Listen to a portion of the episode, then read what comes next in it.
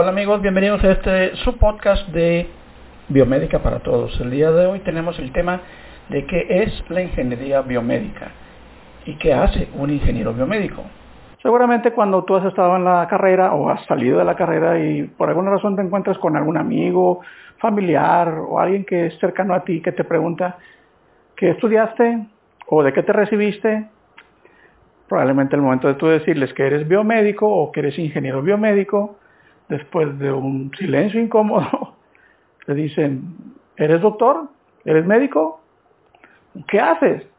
Porque la verdad es una carrera que muy poca gente conoce. Y no es muy conocida más que nada porque es muy reciente.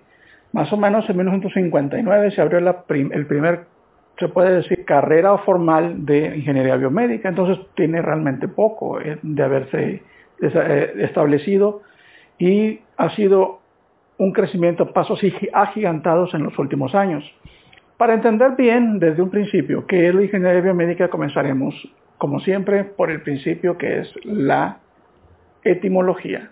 Biomédica viene de la unión de dos palabras, una que es bios, que hace referencia a la vida, y médico, que dependiendo del origen de donde lo tomemos, tiene varias connotaciones. Significa cuidar, vigilar, eh, atender, observar, y tratar. Si, ponemos, si las juntamos los dos, significa que el biomédico o la biomédica es lo que cuida, atiende, vigila la vida. Lo interesante comienza cuando unimos a ese concepto la ingeniería. O la ingeniería es una rama de la ciencia que las capacita para desarrollar, crear o optimizar cosas que ya tenemos para el uso de la humanidad. Hay ingenierías de muchos tipos, ingeniería civil, ingeniería electrónica, eléctrica, en fin. La ingeniería biomédica, como, como la palabra lo explica, es una ciencia que desarrolla dispositivos o cosas para mejorar la vida. Y ahora haremos un poco de historia. ¿De dónde viene la biomédica? Bueno, en un principio los médicos, buscando la manera de poder solucionar los problemas de los pacientes, ya sea sus dolencias, sus situaciones difíciles con las cuales pasaban, buscaban cualquier forma para poder darle solución a sus problemas. Sus herramientas más cercanas no estaban en la ingeniería, estaban en la química, en la botánica y en muchas otras cosas que estaban muy lejos de la tecnología. Cuando se acercó a la tecnología, fue cuando las necesidades del médico se vieron cubiertas por algunas situaciones tecnológicas. ¿Cuál era el proceso? En un principio el médico decía, necesito solucionar este problema, tengo este paciente que tiene esta necesidad. Y volteaba a ver y veía que un desarrollo tecnológico de la época, o muy nuevo, o en pleno desarrollo, podía ser utilizado para atender esa necesidad del paciente. Con el tiempo, la cercanía entre los diseñadores y eh, ingenieros en diferentes campos y la medicina fueron tan cercanos que los médicos casi se confundían con ingenieros y muchos de ellos desarrollaron los grandes avances dentro de la ingeniería biomédica, como fueron el electrocardiógrafo, el encefalógrafo. Los ingenieros biomédicos desarrollan y crean equipos para utilizarse en medicina con pacientes. Son herramientas indispensables para el médico. Un ingeniero biomédico tiene un pie en la tecnología. Esto es en todo lo que tiene que ver con los desarrollos tecnológicos. Y hablamos de electricidad, electrónica, mecánica, hidráulica, termodinámica, física, a veces química, dependiendo de las necesidades del médico. Y por otro lado tiene un pie puesto en la medicina. Esto es en la, en la biología, la fisiología, anatomía, biomecánica y conocimiento de todas las especialidades médicas. Estamos hablando de cardiología, ginecología, oftalmología, en fin. Sus áreas de acción son, por un lado, la tecnología y por otro lado, la medicina. La unión de estos dos campos en una persona es el ingeniero biomédico. Ser ingeniero biomédico y haberte recibido de la carrera o llevar muchos años en este, en este campo no significa que, que ya hayas visto todo. De hecho, apenas estamos comenzando la ingeniería biomédica. realmente lo que tenemos frente a nosotros es la punta del iceberg.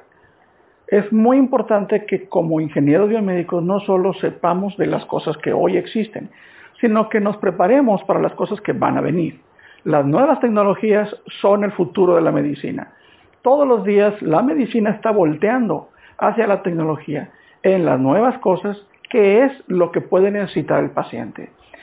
estamos hablando de muchas tecnologías nuevas como la física cuántica, el blockchain, el Internet de las Cosas, la robótica y la automatización, la inteligencia artificial, la impresión 3D, tejidos inteligentes y hasta en la genómica. Estos, si no estamos preparándonos desde hoy, el día de mañana que la medicina lo comience a integrar, estaremos perdidos. La mayor recomendación que yo les puedo dar en este momento es que pongan su atención en las nuevas tecnologías, no en lo que ya vieron. Por lo que no pierdan el tiempo paseándose por los hospitales con su tablita, su batita, esperando la salida. Ustedes deben estar su mente y sus energías puestas en el desarrollo de las cosas.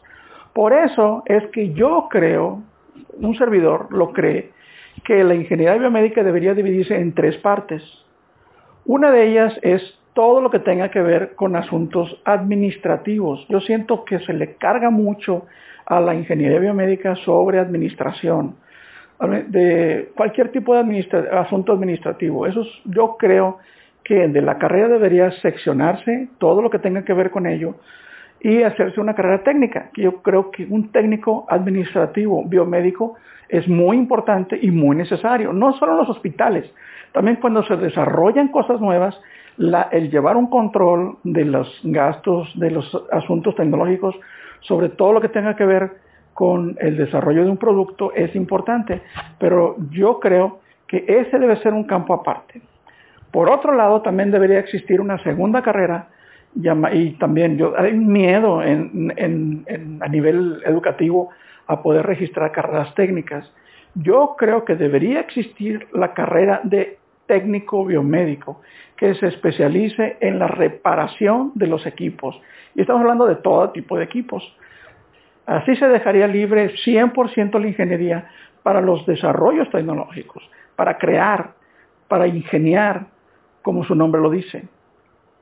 Sé que ustedes están preparados y si no, prepárense, porque una de las cosas más maravillosas sería que sus desarrollos, sus investigaciones o su equipo salga con nuestros compañeros astronautas a conquistar otras estrellas.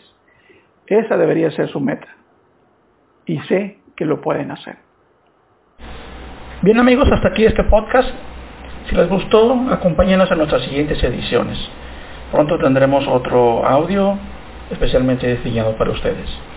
Muchos de estos audios son extractos de videos de YouTube, por lo que pueden visitar nuestra página en YouTube, Biomédica para Todos, nuestro perfil en Facebook, igual con el mismo nombre o con el nombre de un servidor, Jaime Mena Martínez y de ahí ustedes ven y pueden analizar las diferentes eh, publicaciones que realizamos cada semana. Muchas gracias, nos vemos a la próxima.